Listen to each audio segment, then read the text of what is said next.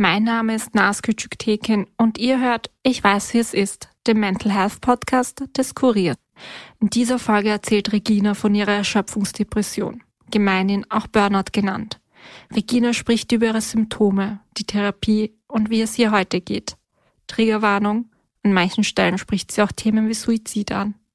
Das kann retraumatisierend sein. Wo ihr euch Hilfe holen könnt, erfahrt ihr am Ende des Podcasts und in den Show Notes. Dieser Podcast wird unterstützt von der Zürich Versicherungsaktiengesellschaft. Verantwortung für soziale Anliegen hat bei Zürich einen hohen Stellenwert. Zürich will vor allem die Zukunftschancen von Kindern und Jugendlichen, die von Armut, Migration oder körperlicher und geistiger Einschränkung betroffen sind, erhöhen. Dafür arbeitet die Zürich mit namhaften Organisationen zusammen. Denn für Zürich hat Verantwortung und soziales Engagement Tradition. Mehr Infos findet ihr in den Show Notes.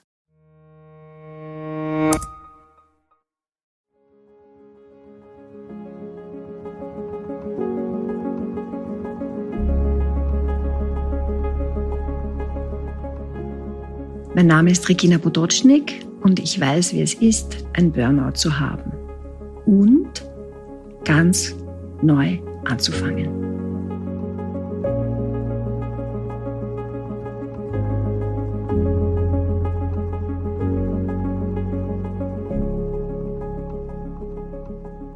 Mir geht's heute sehr, sehr gut hatte aber vor vielen Jahren ein Burnout, war eine Burnout-Betroffene und weiß, wie es ist, drauf zu schauen, dass es einem gut geht.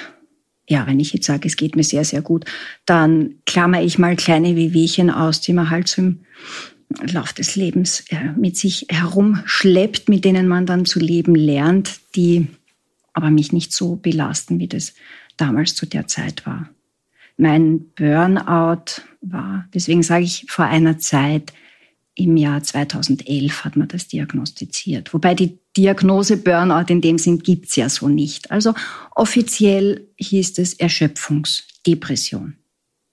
Besser gefällt mir das Wort Entlastungsdepression. Das fand ich extrem nett, weil was ich dringend gebraucht habe, war Entlastung. Deswegen konnte ich mich mit dem Wort eher anfreunden. Aber de facto war ich mega erschöpft.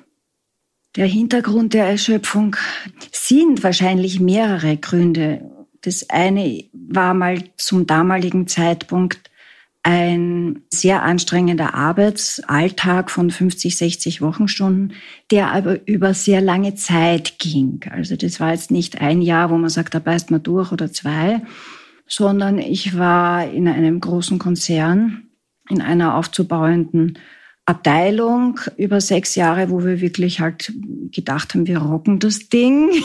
Das Ding äh, lebt noch immer, ist aber nie so wirklich ganz ins Rocken gekommen. Dann habe ich gewechselt und nochmals gewechselt und die Jobs wurden irgendwie nicht weniger anstrengend, sondern tendenziell immer mehr, nämlich zeitlich belastend, ja, ich kann Sie sagen, 15 Jahre in der Wirtschaft im Bereich Banking und Finanzierungen als Juristin hat schon einiges abverlangt. Also das war so der große Brocken der Erschöpfung, dieses hm, ständig funktionieren müssen über einen sehr langen Zeitraum mit einer sehr hohen täglichen Belastung auch wo du nicht mehr in die Entspannung kommen kannst, weil das damals schon so war, dass man halt mit dem Firmentelefon auf Urlaub geflogen ist. Also so konkretes Beispiel. Eigentlich war es kein Urlaub, weil ich habe dann auch noch einen Verein für die Ärmsten der ärmsten Kinder in Nepal. Damals haben wir ein Projekt in Nairobi unterstützt. Und wenn ich jetzt sage, ich bin auf Urlaub nach Nairobi geflogen, stimmt das nicht so ganz.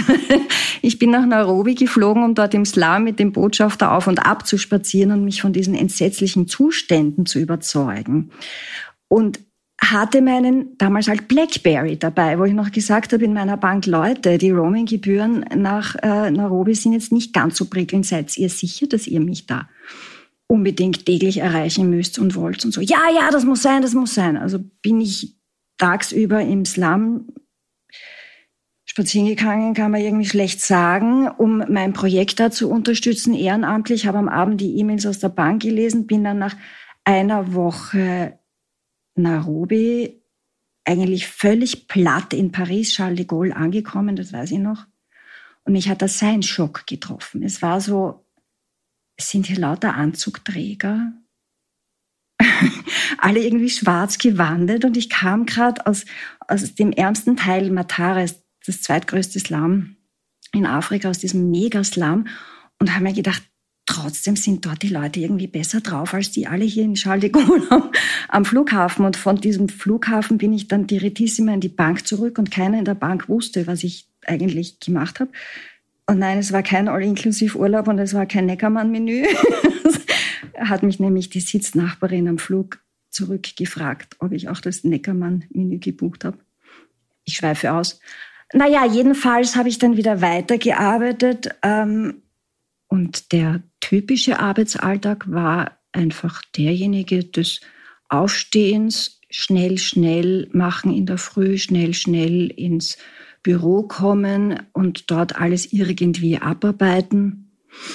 Ähm, irgendwann mal Mittagessen gehen, schnell, schnell am Nachmittag meistens schon so ein bisschen die ersten Erschöpfungszustände, mit fast schon einschlafen und am Abend, aber da spreche ich dann schon von 17, 18, 19 Uhr irgendwie nur mehr auf die Uhr schon und da hätte ich eigentlich schon gehen können, aber es war ein Breitensport, sitzen zu bleiben, damit man die meisten Überstunden sammelt.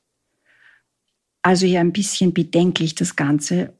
Und dann kommst du halt auf deine 60 Wochenstunden und dann matcht sich dein Chef mit dem Abteilungsleiter nebenan, welche Abteilung die meisten Überstunden hat und das Ganze ist dann so Sinn und Zweck entfremdet.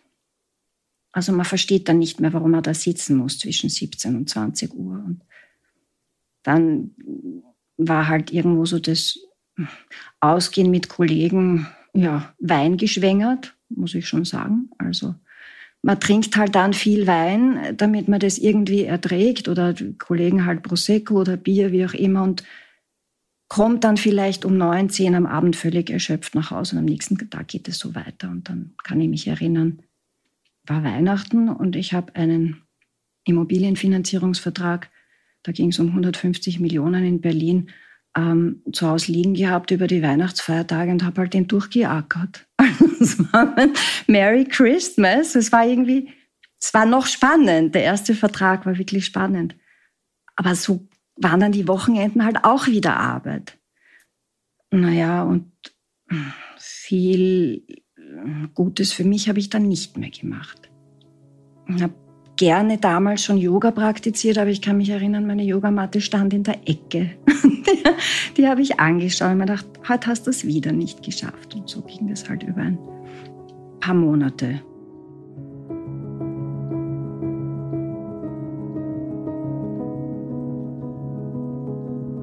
Wir besuchen Regina zu Hause. Sie ist vor kurzem in einen kleinen Ort in Niederösterreich umgezogen. Eigentlich ist sie Wienerin aber nach ihrer Scheidung im vergangenen Jahr, sie hatte 2015 geheiratet, wollte sie einen Tapetenwechsel.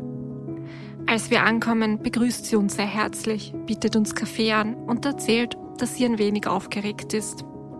Regine ist eine große, schlanke Frau mit dunkelblonden Haaren und freundlichen blauen Augen. Auf einem Blog hat sie sich notiert, was sie alles sagen will, was ihr wichtig ist. Seit mehr als einem Jahrzehnt begleitet sie das Thema Burnout durch ihr Leben Sie hat viel zu sagen. Dabei wird sie nur manchmal von ihren Emotionen unterbrochen. Oder von ihrem Hund, der im Nebenzimmer ist. Ihr werdet ihn vielleicht manchmal bellen hören.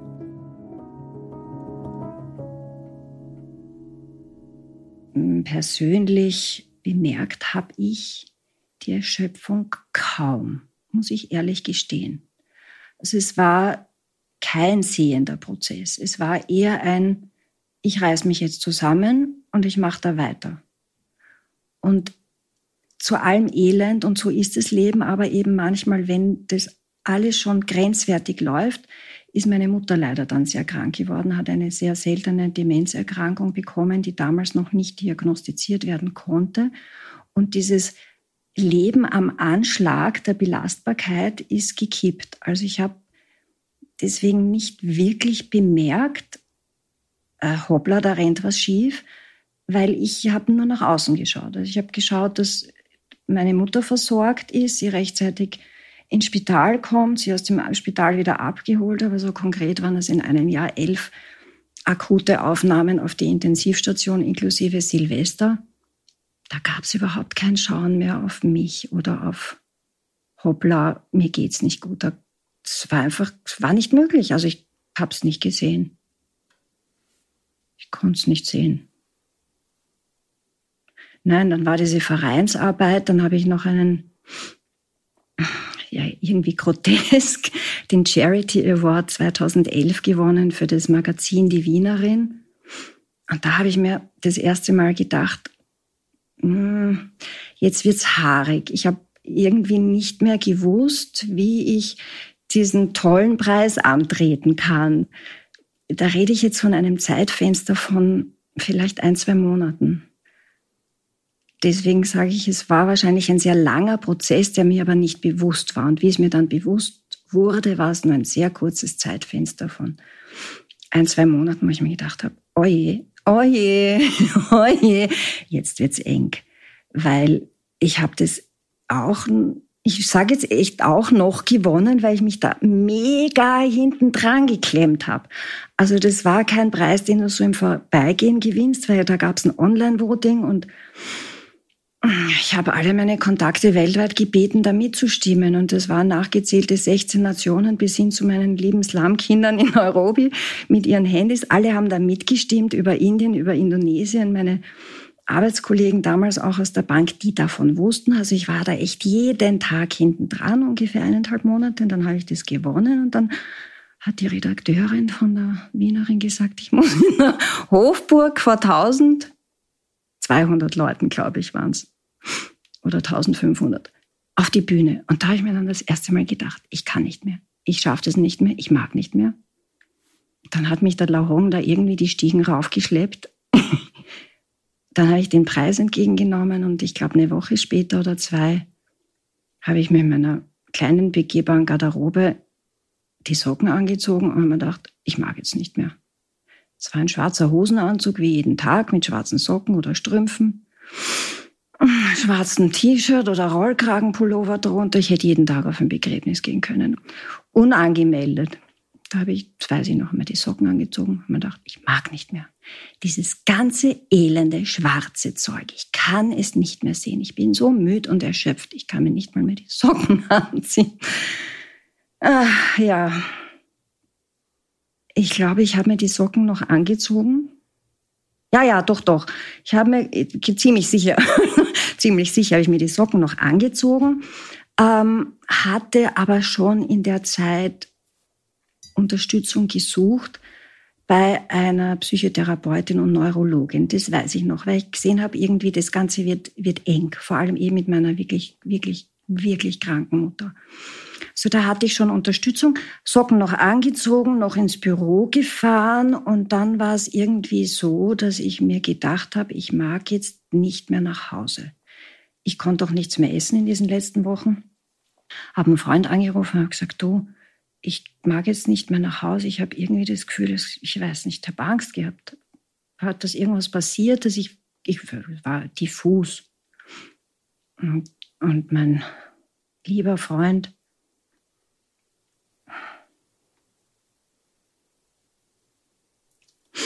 der leider vor sehr kurzer Zeit verstorben ist. Ein Lebensmensch, Lebensmenschen braucht man.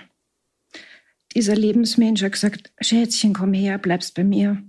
Hat mir was gekocht und dann habe ich bei ihm übernachtet mit dem schwarzen Zeugs und bin einfach nicht mehr aufgestanden am nächsten Tag und dachte, ich bleib da jetzt liegen hat er gesagt, Schätzchen, magst du nicht zumindest anrufen in der Firma? Habe ich gesagt, nein, mag ich nicht.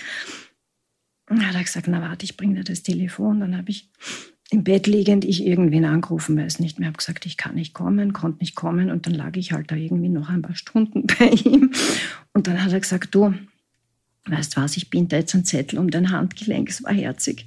Er hat immer Späße gemacht und hat meinen Zettel ums Handgelenk gebunden mit einer Schnur lieber Taxifahrer, wenn Sie mich finden, hier ist meine Adresse, dann bringen Sie mich nach Hause. dann habe ich so lachen müssen. Dann habe ich gesagt, okay, ich habe den Wink mit dem Zaunfall schon verstanden, ich soll mich verzupfen. Dann habe ich gesagt, na ja, es war halt schon irgendwie, glaube ich, nicht so schlecht. Also habe ich mich aufgemacht und bin nach Haus und habe dann, ja, ich habe dann diese Ärztin angerufen und die hat mich sehr rasch eingewiesen bei den barmherzigen Schwestern in der Stumpergasse auf die Psychosomatik. Das ist die dritte interne Abteilung und die haben mich sehr rasch aufgenommen, Gott sei Dank. Und da habe ich dann gutes Essen bekommen, dreimal am Tag Essen vor die Nase gestellt und super Infusionen. es war so, oh, es war so irgendwie so, es kümmert sich jemand um mich. Ich weiß es gar nicht, ob ich Tränen in den Augen habe wegen dem Paul oder wegen mir. Ja, so lange her und trotzdem irgendwie nicht so prickelnd. Wenn ich jetzt so drüber rede, überlege ich, ob ich mich vielleicht um andere zu stark gekümmert habe, anstatt um mich. Ja, das war damals ganz bestimmt so. Und deswegen hat es sich um mich kümmern im Spital so gut getan, weil viel mehr hat man in den ersten zehn Tagen gar nicht gemacht, außer mir ein Essen hingestellt und Vitamininfusionen verabreicht. Aber da waren einfach Menschen um mich wo ich das Gefühl hatte, die kümmern sich jetzt um mich. Und ich habe mich wahrscheinlich eher immer tendenziell nach außen gerichtet, habe geschaut, dass das mit meiner Mutter einigermaßen unter Dach und Fach kommt, was es dann auch ist, dass der Verein sich selbst finanzieren kann, also sprich, dass wir genügend Spender haben, die diese Schule subventionieren, habe geschaut, ja, dass mein Job rennt. Dann habe ich noch ein kleines Kaninchen zu Hause gehabt, meine Maus damals. Bin oft nach Hause wegen dem Kaninchen, dass das Kaninchen noch Futter kriegt, wo meine Kollegen auch gesagt haben, bitte vergiss den blöden Hausen. Klingt jetzt blöd. Jetzt habe ich einen Hund aus Indien auch schon elf Jahre, der auch so ein bisschen gerettet wurde. Also ja, vielleicht so ein bisschen Rettungstendenzen. Rettungstendenzen. Ja, und dann war irgendwo so der Punkt, wo ich mir schon gedacht habe, na, jetzt musste ich ja mal selbst retten. Ja, das Hasi hat dann bei einer Freundin Unterschlupf gefunden und die Mutter war dann Gott sei Dank versorgt. Und das Interessante war, dass dann ein toller Artikel über mich in der Wienerin erschienen ist, weil ich das ja gewonnen habe. Und da stand ein Satz drinnen, ich wäre froh, wenn ich es schaffen würde, nur einem Kind eine glückliche Kindheit zu ermöglichen. Da habe ich Bezug genommen auf mein Projekt in Nairobi. Aber wie ich diesen Satz gelesen habe, habe ich mir gedacht, das bin ja ich.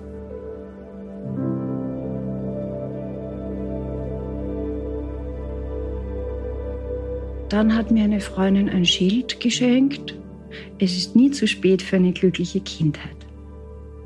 Das habe ich dann über mein Bett gehängt in der Klinik. Und dann haben die, die Ärzte gelacht und die Schwestern gelacht. Und ich habe mir gedacht, so, und jetzt baue ich meine glückliche Kindheit.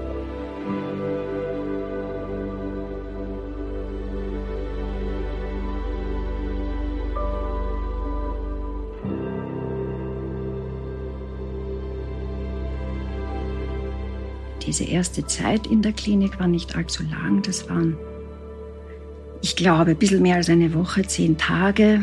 Mm. Und da wusste ich irgendwie gar nicht, wie es weitergeht. Und die haben mir dann sehr rasch angeboten, in ein stationäres Programm aufgenommen zu werden, auf das ich ein paar Monate warten musste. Es war von April bis Juli oder so. Und das war so ein, schwer zu sagen, ein sehr diffuser Raum, weil man in dieser Situation gar nicht weiß, wie es weitergeht. Man hat irgendwie keinen Horizont. Was sagen deine Arbeitskollegen, was sagen dein, dein Chef oder deine, deine gesamte Umgebung? Du hast keinen Horizont, wie deine Freunde damit umgehen oder keine Ahnung, du hast ja auch keine Erfahrung. Wie ist es jetzt, wenn ich sage, ich liege so Diagnose war eben Erschöpfungs- oder Entlastungsdepression, hm, Angststörungen, glaube ich auch. Ein sehr vager, luftleerer Raum und man handelt sich da von einem Tag wieder zum nächsten. Und dann habe ich mich gefreut auf dieses stationäre Programm und habe dann in der Zwischenzeit alles wieder mal gut geregelt. Und ich denke, wenn Menschen in so einer Situation sind, dass sie auf ein Programm warten müssen, weil es ist ja in Österreich leider oder vielleicht, ich kann es jetzt nicht beurteilen, ob leider oder Gott sei Dank, es ist ein Fakt, dass du warten musst auf Therapieplätze oder Rehabilitation, Rehaplätze. Und ich fand es damals ganz gut, weil du in der Zeit die Möglichkeit hast, ein bisschen dein Leben zu, umzuorganisieren und darauf einzustellen. In der Zeit bin ich eben an meine Firma herangetreten, war dann offiziell im Krankenstand, habe Hilfe gefunden, was meine Mutter betroffen hat, Gott sei Dank auch einen Heimplatz, habe eine Freundin von mir gebeten, sich um ein Kaninchen zu kümmern, ähm, mir bei meiner Mutter beim Verkauf von ihren Sachen zu helfen. Also ich habe das erste Mal gemerkt, ich kann nicht mehr allein und habe um Hilfe gebeten und das hat funktioniert. Und so ist es überraschenderweise Stück für Stück bergauf gegangen. Die Arbeitskollegen waren nett, die Chefs waren toll. Sie waren dreiviertel Jahr dann im Krankenstand. Es hat sich irgendwie so gefügt und dann habe ich mich gefreut auf dieses stationäre Programm. Da habe ich dann beschlossen, ich werde jetzt nicht nur eine glückliche Kindheit haben, sondern ich werde mein Leben verändern. Und ähm, bin im Bett gelegen. Es war eben schon in diesem stationären Programm, drei Wochen, auch wieder in, in dem Spital. Und habe einen Zettel genommen habe gedacht, so, und jetzt schreibst du auf, was machst du eigentlich gerne und was ist dir wichtig. Und da standen drei Dinge drauf, das werde ich nie vergessen. Das war Yoga, Reisen und der dritte Punkt war, ich möchte anderen Menschen helfen, dass es ihnen nicht so elend geht wie mir damals. So, diese drei Punkte, habe dann angefangen, mir ein Häuschen in Indien zu suchen. Im Spital liegend habe ich nach Grundstücken in Südindien geschaut. Ich war schon oft in Indien und habe da ein paar Kontakte auch gehabt. Habe ein Haus gefunden und habe mir dann gedacht, habe, okay, also nach dem Krankenstand wird sich das wohl erledigt haben mit dem Dienstverhältnis. Und dann habe ich beschlossen, gehst nach Indien, ein halbes Jahr machst Yoga, endlich die Yogalehrerausbildung, weil praktiziert habe ich schon über zehn Jahre, machst endlich die Yogalehrerausbildung, nimmst dir dein Häuschen und überlegst, wie kannst du anderen Menschen helfen, dass es ihnen nicht so geht wie mir jetzt. Ja, so. Dann gesagt, getan, Yoga, Reisen, Indien. Dann habe ich ja, gekündigt, das Haus gemietet, bin nach Indien geflogen, die Yogalehrerausbildung gemacht. Das ist jetzt eine sehr kurze Zusammenfassung. Habe dann ein Freund hat mich angerufen und gesagt, du, da ist ein Wurf mit Welpen und vier von neun sind noch da, magst nicht mal schnell kommen und das Hundi ist jetzt elf Jahre geworden vor zwei Wochen, ist im Zimmer nebenan und habe ich noch Hundi zu mir genommen und habe es mega lustig gehabt. Es war eine mega, mega super tolle Zeit. Und dann waren diese fünf Monate um. Ich muss natürlich wieder zurück nach Wien. Noch einmal Science-Schock. So ähnlich, wir erinnern uns an Charles de Gaulle, du kommst dann wieder zurück. Es war halt Wien schwächert. mein Hundi war noch in Indien, den musste ich dann nachholen. Dann habe ich noch einen kurzen Abstecher gemacht auf dieser Psychosomatik im Spital, weil ich es wieder nicht so ganz geschafft habe. Also es war, es war ein langer Weg, ja. Aber ich habe es jetzt ganz gut, glaube ich, darappelt. Und das war der letzte Abstecher. Das war dann schon 2012. Ja, also da war ich dann noch mal eine Woche, habe ich dann noch mal Hallo, da bin ich wieder gesagt im Spital und haben aber gedacht, das war jetzt das letzte Mal, das brauchst du jetzt nicht mehr. Ich glaube, dieses noch einmal vorbeischauen auf der Psychosomatik, das war ein bisschen ein Rettungsanker. Ich habe einfach große Angst gehabt, wie ich das machen. Wie, wie, wie schaffe ich das? Du hast ein Burnout, warst ein halbes, dreiviertel Jahr im Krankenstand, warst ein halbes Jahr in Indien und jetzt sollst du, jetzt sollst du wieder in diesen Alltag zurück mit Anstellungsverhältnis und also ich habe da mega Angst gehabt davor mega. Also jeder, der schon mal ein halbes Jahr auf Reisen war, der, der weiß genau, wovon ich rede, zurückzukommen und sich da wieder einzufinden. Das allein ist schon schwierig. Aber dann noch mit dem Wissen der, der völligen Belastbarkeit, die war bei mir nie gegeben. Ist einfach gelogen, dass, das, dass, die, dass die jemals da war. Die Frage ist auch, wer ist überhaupt völlig belastbar? Ich glaube niemand. Wo ist überhaupt die Grenze zu ziehen? Also diese Kombination, ja, auch des Alleinseins. Also ich hatte kein Sicherheitsnetzwerk mehr. Die Mama war mein einziger Lebensmensch zu dem Zeitpunkt im Heim. Da ist jetzt nicht, du kommst jetzt nicht zurück und gehst in dein Kinderzimmer, weil Papa und Mama haben aufgepasst auf dein Zeugs in der Zwischenzeit und kochen dir zum Mittagessen.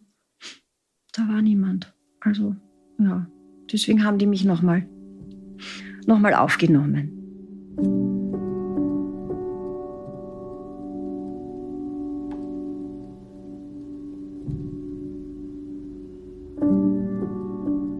Frage, die ich mir immer wieder gestellt habe in den letzten Jahren oder im letzten Jahrzehnt war, wann war eigentlich der Punkt da, dass ich gewusst habe, so geht es nicht mehr weiter. Ich glaube, das war mit den Socken. Ich glaube wirklich, dieses, dieser Tiefstpunkt, dieser Tiefstpunkt in der begehbaren Garderobe, wenn ich mir gedacht habe, ich kann nicht mehr. Und das ist genau das, was ich anderen Menschen ersparen möchte. Nicht, nicht auf diesen tiefsten Punkt hinzusteuern. Da habe ich gewusst, es geht so einfach nicht mehr. Aber wie gesagt, der Prozess war ein sehr, sehr langer. Ich persönlich finde es eine sehr persönliche Meinung. Burnout wird immer noch reduziert auf Arbeitsbelastung. Ja, Arbeit ist ein großer Bestandteil unseres Lebens, aber wir haben auch Belastungen in Familienstrukturen, mit Kindern, mit Partnerschaften, mit alternden, kranken Eltern. Es gibt jetzt auch schon das Wort Mama-Burnout. Es ist ein gesellschaftliches Phänomen. Gerd Kaluzo, der berühmte Stressforscher, hat gesagt, das Wort Stress hat eine ganze Kultur geprägt. Wir sind wirklich eine Stresskultur geworden. Man muss sich überlegen, was ist noch gesund, was ist nicht gesund. Und deswegen Burnout zu reduzieren auf nur ungesundes Arbeitsverhältnis ist fast ein bisschen zu wenig. 50 Wochenstunden können toll sein, wenn du so einen Antreiber hast und gut verdienst und wunderbare Kolleginnen und es dabei schaffst, dich noch gesund zu ernähren und ausreichend zu schlafen, dann kann das was Förderndes sein. Aber wenn es ein Umfeld ist, das dich krank macht in einer Umgebung, die dir nicht freundlich gesonnen ist, in einer schlechten Luft, mit schlechtem Essen, mit einem Inhalt, der dir nichts gibt, naja, dann, dann bleibt nicht viel. Und dann muss eigentlich von den 100 Prozent, wenn du so eine Torte hättest, ja, wo du dir Tortenstücke abschneiden kannst, dann muss das letzte verbleibende Tortenstück dich auffangen. Und wer kann denn das? Das kann ein Partner nicht, das können Eltern nicht, das kann dein Hund nicht, deine Katze nicht. Wenn 50 Wochenstunden miserabel sind, dann geht sie das irgendwie nicht aus.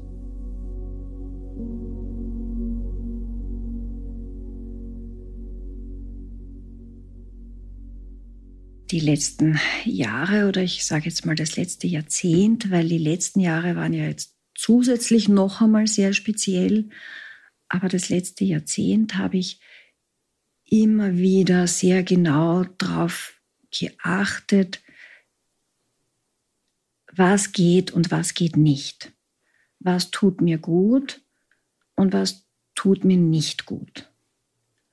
Und mir hat eine Methode dabei sehr geholfen, das gebe ich jetzt auch anderen Menschen weiter. Also das war dieser dritte Punkt auf meiner Liste. Indien, Reisen, Yoga und anderen Menschen helfen. Also Indien und Reisen ist bei mir halt irgendwo ein Punkt gewesen.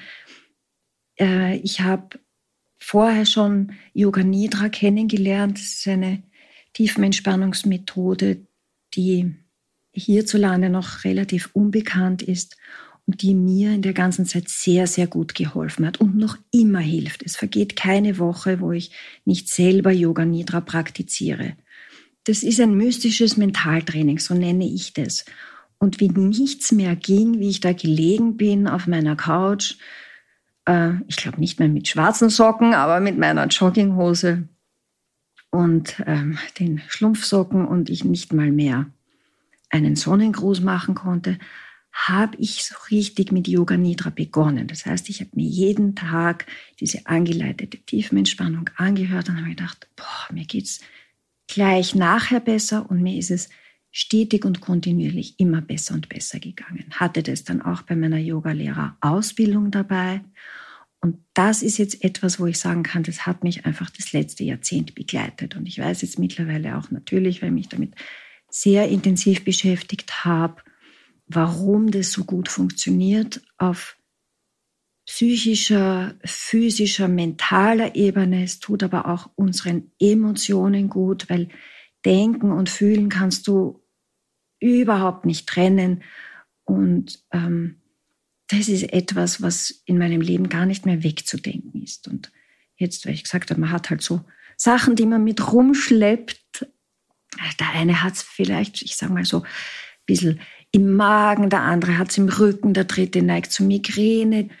Jeder hat so irgendwas. Und wenn mein so irgendwas wieder anfängt, dann denke ich mir, hoppla, Pause, Retourgang, machst Yoga Nidra am Abend vor dem Einschlafen oder am Nachmittag, wieder ein bisschen zurückfahren, darauf achten, was tut mir gut, Ganz wichtig, darauf achten, welche Menschen tun mir gut. Rausgehen in die Natur. Das kommt auch immer wieder in meinen Kursen, wo ich nämlich jetzt auch die Fragen stelle, die man sich selbst immer stellen sollte. Was tut dir denn gut? Ähm, kommt immer wieder auch rausgehen in die Natur, frische Luft. Das sind meine regelmäßigen Hundespaziergänge. Bin überzeugt davon, dass ich vielleicht nicht so gut beisammen wäre, hätte ich meinen Hund sie nicht, weil du musst einfach bei jedem Wetter raus und wenn die Nase auf Halbmast hängt, dann gehst du spazieren und es ist eine gewisse Konstante an der Natur, an der frischen Luft in der Natur, dann ist wieder alles in Ordnung. Mm, es waren die letzten Jahre besonders speziell, habe ich gemeint, nicht zu sagen gruselig, waren für mich insofern keine große Veränderung, weil ich ein relativ zurückgezogenes Leben führe. Das heißt, ein Lockdown war für mich gar nicht schlimm. Klingt jetzt vielleicht merkwürdig, aber es war für mich jetzt nicht so viel Unterschied. Was aber schon dazu gekommen ist, sind jetzt allgemeine Ängste, Existenzängste, ähm, Ängste auch äh, krank zu werden, sage ich, sage ich da auch ganz ehrlich. Da gehen die Meinungen ja bekanntlich auseinander. Also das hat natürlich schon noch einiges geschürt. Und nebenher habe ich jetzt auch noch eine Scheidung hinter mich gebracht. Da bin ich ehrlich gesagt echt stolz. Das habe ich ohne einem Vorbeispazieren bei den barmherzigen Schwestern geschafft. Also ja, nein, die Abteilung hat mich nicht wiedergesehen. trotz Corona, trotz Existenzängsten, trotz einer grusigen Scheidung, trotz Umzügen und so. Also ja, geht soweit gut. Ein Urlaub wäre nicht schlecht. Also, wenn ich mir was wünschen darf, ein Urlaub. So mit Urlaubsgeld spielt es halt nicht so ganz in der Selbstständigkeit. Wenn ich mir was wünschen dürfte, so ein Urlaubsgeld. Also das denke ich mir schon manchmal. 13. bis 14. Monatsgehalt geht nicht in der Selbstständigkeit. Da musst du selber schauen, dass du das irgendwo zusammenstellst. Ein Urlaub. Will ich nicht, weil das Hundi alt ist, will ich nicht vom Hundi weg. Also Urlaub zu Hause.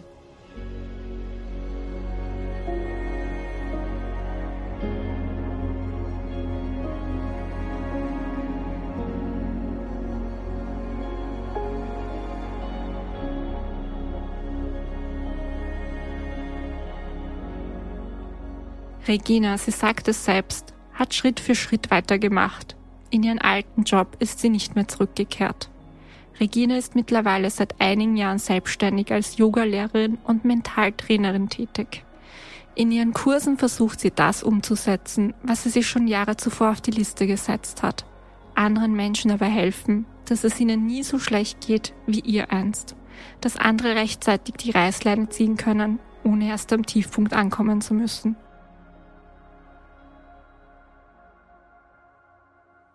Die letzten Jahre haben sich dahingehend verändert, dass die Diagnose Burnout, in dem Sinn gibt es ja nicht. Die Diagnose Depression, Angstzustände, Erschöpfung, Panikattacken salonfähig geworden sind.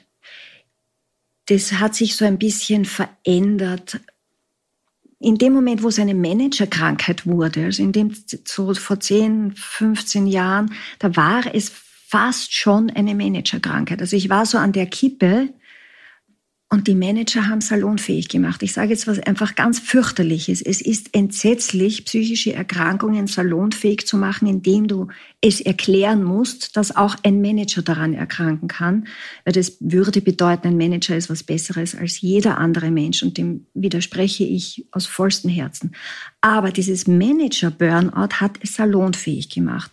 Das heißt, es ist von so einer sehr tabuisierten Erkrankung, Depression, Erschöpfung, Überforderung fast ein bisschen hip geworden. Also ich habe in einer Anwaltskanzlei den Spruch gehört, na ja, wer mit 30 noch kein Burnout hatte, war ja, war ja nicht dabei. Das war eigentlich schon heftig. Und ja, es ist jetzt so, dass es eben immer aber noch den Beigeschmack der psychischen, es ist eine, eine psychische Erkrankung, aber den Beigeschmack hat, dass du halt nicht vollständig funktionierst, wenn du so etwas hast. Ne? Ein Skiunfall, das ist ja vielleicht sogar noch cool. Ne? Da kannst du dir das, das Bein zertrümmern, aber das ist ja cool, weil du warst ja Skifahren.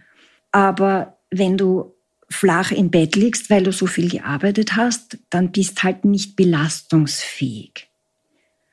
Und ich habe in einem Freundeskreis damals erlebt, dass mich konkret niemand im Spital besucht hat. Also eine liebe Freundin von mir, ich liebe sie wirklich, aber die hat ein bisschen Angst gehabt, sich anzustecken. Ich muss jetzt lachen, weil wir haben natürlich im Nachhinein darüber gesprochen, weil sie auch eine depressive Episode hinter sich hatte.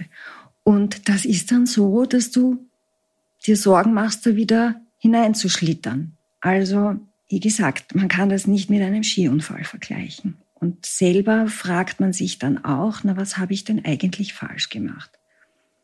Arbeitest viel, bist erschöpft, ist nicht gut, arbeitest viel, steigst auf. Ich weiß nicht, irgendwie die Oma hat schon gesagt, wie du das machst, ist falsch.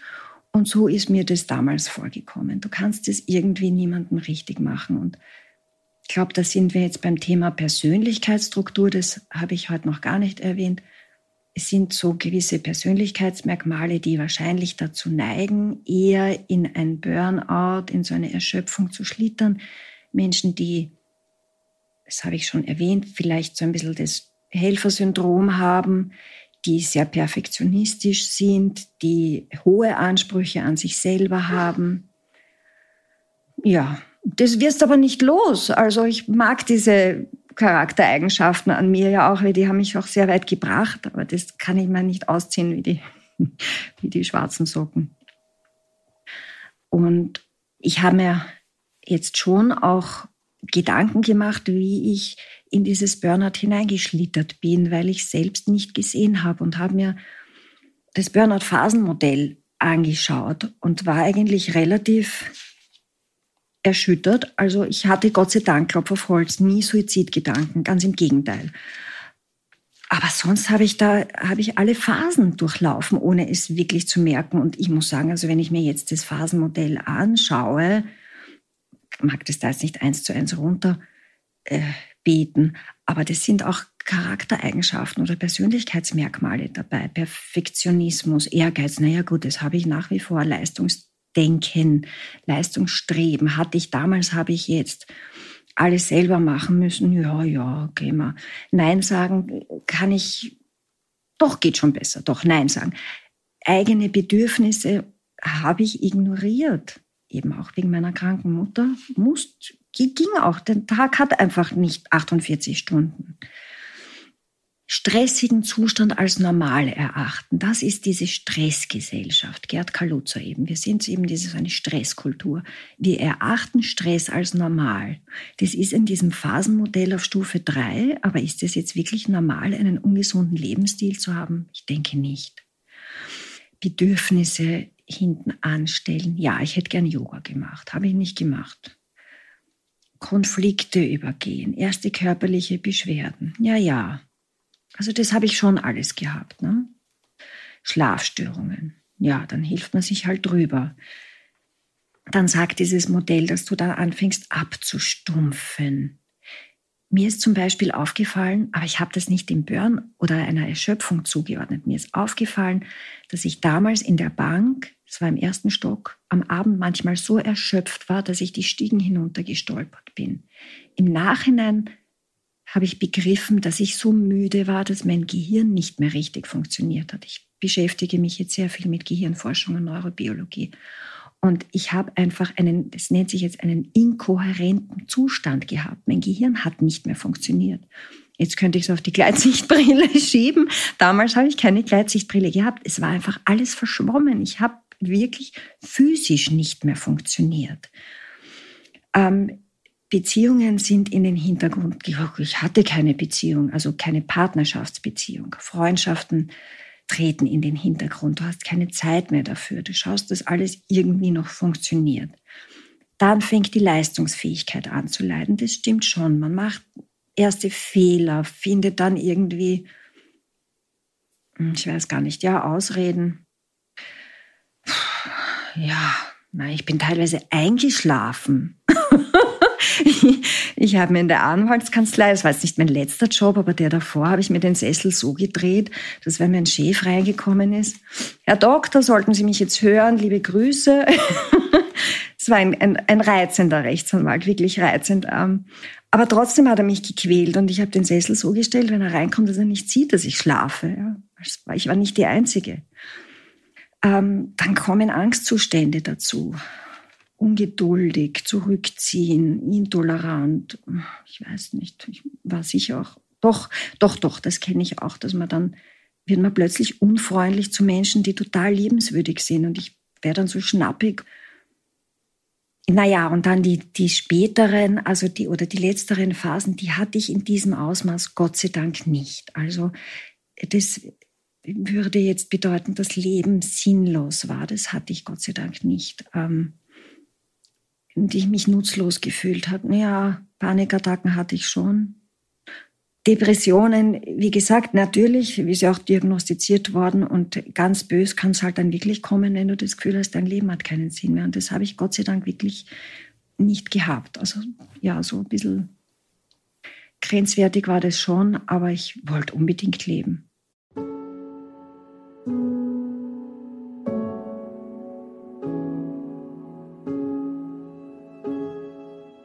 Ich weiß aber, war ein fürchterlicher Moment. Meine ähm, Zimmernachbarin im Spital, die hat, nachdem sie sie das erste Mal entlassen haben, einen Suizidversuch unternommen. Und das hat mich zutiefst geschockt. Weil ich mir gedacht habe, der Mensch ist neben dir gelegen. Das hätte genauso gut mich auch treffen können, diesen, dieser Wunsch, nicht mehr weiterzuleben. Und das habe ich nie, nie, nie gehabt. Aber ich war damals so ängstlich, dass ich meine Fenster im vierten Stock nicht mehr aufmachen wollte. Ich habe sie dann nur gekippt. Ich habe damals das Fenster nicht. Ich mich echt, dann bin ich zu meiner Therapeutin gegangen und gesagt, die, die hat sich nämlich aus dem Fenster gestürzt, meine Bettnachbarin. Also, ich wollte mit der schwimmen gehen an der alten Donau und die ist einfach nicht gekommen. Dann habe ich angerufen und der Vater gesagt, sie kann nicht kommen, sie hat versucht, sich umzubringen, aus dem Fenster gesprungen. Und ich habe dann nicht gedacht, das darf ja nicht wahr sein. So schnell kann es gehen, ne? Furchtbar.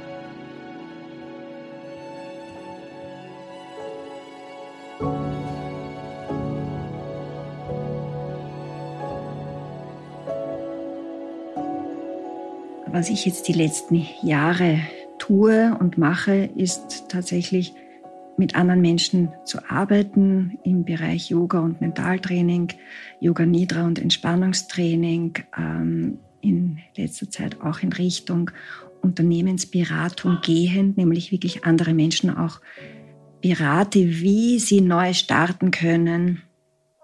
Aber wenn ich einen Tipp hätte für jeden Menschen, setz dich hin mindestens einmal im Jahr. Mindestens einmal im Jahr. Besser zweimal, besser viermal. Und überleg dir erstens einmal, wo stehst du jetzt? Und bin ich noch in der Lebensspur? Das heißt, schau dir, deinen, schau dir dein Umfeld an.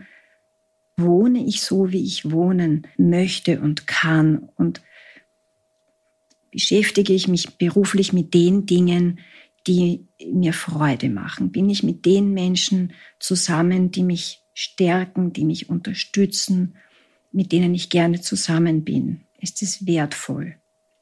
Es gab in meinem Leben viele Menschen, die schöne, tolle, aber ganz einfache Sätze zu mir gesagt haben, die mich so weitergebracht haben. Und wenn ich diese Sätze jetzt vielleicht auch wiederholen darf, meine eigenen hinzufügen, das Leben ist einfach wunderbar. Und das ist etwas, was ich Menschen nur weitergeben kann. Es ist ein Geschenk, dass wir da sitzen können, dürfen und wir sollten was draus machen. Da war zum Beispiel ein kleiner Satz so dahingesagt bei einem meiner ersten Indien Urlaubsaufenthalte. Steven hieß der junge Mann, übrigens damals mit kaputten Bandscheiben in einem Ayurveda-Spital. Ähm, bettlägerig, ja. Und ich habe gesagt, Steven, wie geht das, dass Menschen monatelang in Indien sitzen und hier sitzen und malen und zeichnen? Der hat gesagt, wenn du das wirklich willst, wird das funktionieren. Und ich, pff, ja, ich war dann einfach in Indien. Also, ja, lange Monate und dann wieder und wieder und wieder. In Summe waren es sicher schon zweieinhalb Jahre. Ein einfacher Satz so dahingesagt. Das kann funktionieren. Nicht von heute auf morgen. Salamitaktik, eins nach dem anderen. Das Leben ist schön verfolge deine Wünsche und mach Ziele draus, mach's konkret. Sag nicht, ich gehe irgendwann einmal nach Indien. Irgendwann gibt's vielleicht nicht. Mach dir nicht allzu viel Sorgen, könnte ich mir jetzt noch sagen. ich mache mir furchtbar viel Sorgen. Und ich hole mir halt dann auch Hilfe. Ich gehe dann zu meiner Therapeutin und sage dann, ach, jetzt habe ich wieder Angst und so. Ja, ich hole mir auch noch Hilfe. Hol dir auch Hilfe. Das sind auch so Sätze. Hilfe holen drüber reden, es lustig haben, Sachen machen, Blödsinnigkeiten, Freundinnen, Kaffee trinken, Unfug machen, ja, so Dinge, die die Welt nicht braucht. so einfach Spaß haben. Kleine Dinge. Ist oft vielmals viel, viel, viel mehr wert als großes, was weiß ich. Ich träume jetzt vom großen Urlaub, aber es geht halt manchmal nicht. Ne? Dann kleinen Urlaub mit der besten Freundin, mit einem lieben Menschen. Blümchen kaufen, in die Natur gehen, malen, zeichnen, ein gutes Buch lesen. Gibt so vieles. Gut essen, genau, mach dir irgendwas Gutes zum Essen. Wenn es dir wirklich hundsmiserabel geht, dann geht es vielleicht nicht. Ja? Also die Zeit wird wieder kommen, wo es geht. So kleine Sachen. Schöne Dinge machen. In dem Zusammenhang fällt mir auch noch ein, also wenn ich jetzt sage, ich habe dann schnell mal mein Unternehmen GoRosa gegründet und eine Website hingestellt, dann ist das falsch. Es hat einfach wirklich lange gedauert und dem Ganzen ist ein Burnout zuvor gegangen und dann meine Villa Rosa in Indien und, und, und, und. Aber der Slogan auf der Website, der ist noch immer drauf. Ich glaube nicht mehr ganz oben, sondern ein bisschen weiter runtergerutscht und der heißt Live Fully Now. Und das ist nach wie vor mein Motto. Lebe erfüllt jetzt.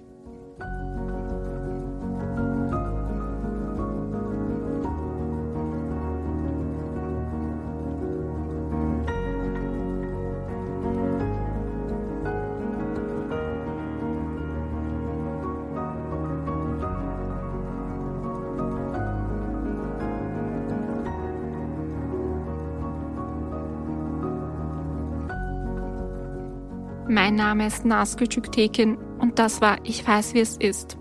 Heute mit Regina, die über ihre Erschöpfungsdepression bzw. ihr Burnout gesprochen hat. Wenn auch ihr von Erschöpfungsdepressionen betroffen seid oder jemanden kennt, der davon betroffen ist, wendet euch an die Telefonseelsorge unter der Nummer 142.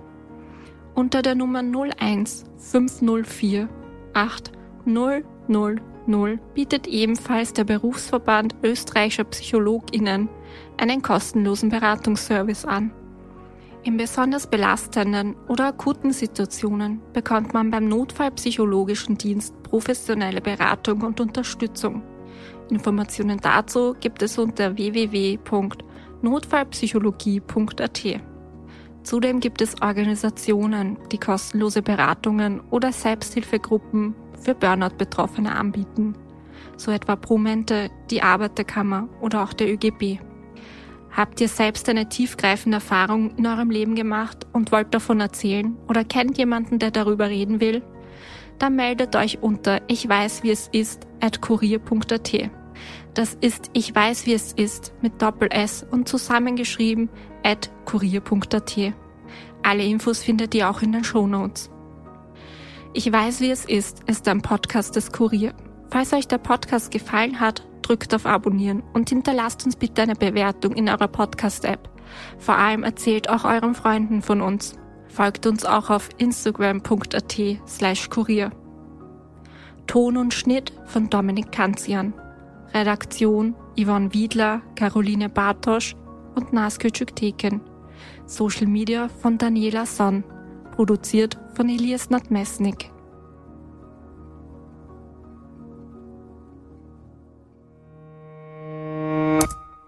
Dieser Podcast entsteht mit freundlicher Unterstützung der Zürich Versicherungs AG. Verantwortung für soziale Anliegen hat bei Zürich Tradition und einen hohen Stellenwert. Risiken können Menschen daran hindern, ihr volles Potenzial zu entfalten und ihre Ziele zu erreichen. Als Versicherung versteht Zürich etwas von Risiken und wie man sich davor schützen kann. Es gibt aber auch Risiken, die sich nicht durch einen Versicherungsvertrag abdecken lassen. Armut, Behinderung, Arbeitslosigkeit, Flucht und soziale Benachteiligung. Das nimmt Zürich zum Anlass für ihr soziales Engagement. Zürich möchte vor allem die Zukunftschancen von Kindern und Jugendlichen, die von Armut, Migration oder körperlicher und geistiger Einschränkung betroffen sind, erhöhen. Dazu arbeitet Zürich mit namhaften Organisationen zusammen. Denn für Zürich hat Verantwortung und soziales Engagement Tradition. Mehr Infos findet ihr in den Show Notes. Hallo und herzlich willkommen bei Ganz schön mutig, dein Podcast für ein erfülltes Leben. Mein Name ist Melanie Wolfers. Und mein Name ist Andreas Bormann. Ich bin Radiojournalist und bin alle 14 Tage ja mit dir, Melanie, verabredet.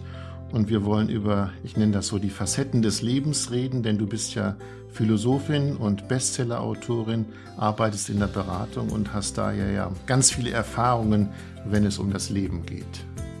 Und mir geht es um das Leben. Das Leben, sag ich mal so, ist keine Generalprobe.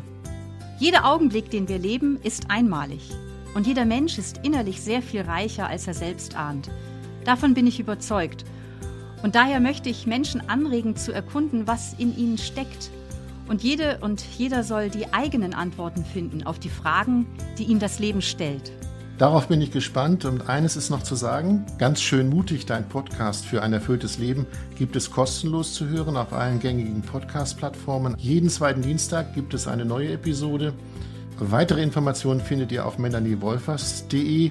Bleibt nur noch zu sagen, ihr hört von uns, wir freuen uns auf euch. Bis dahin.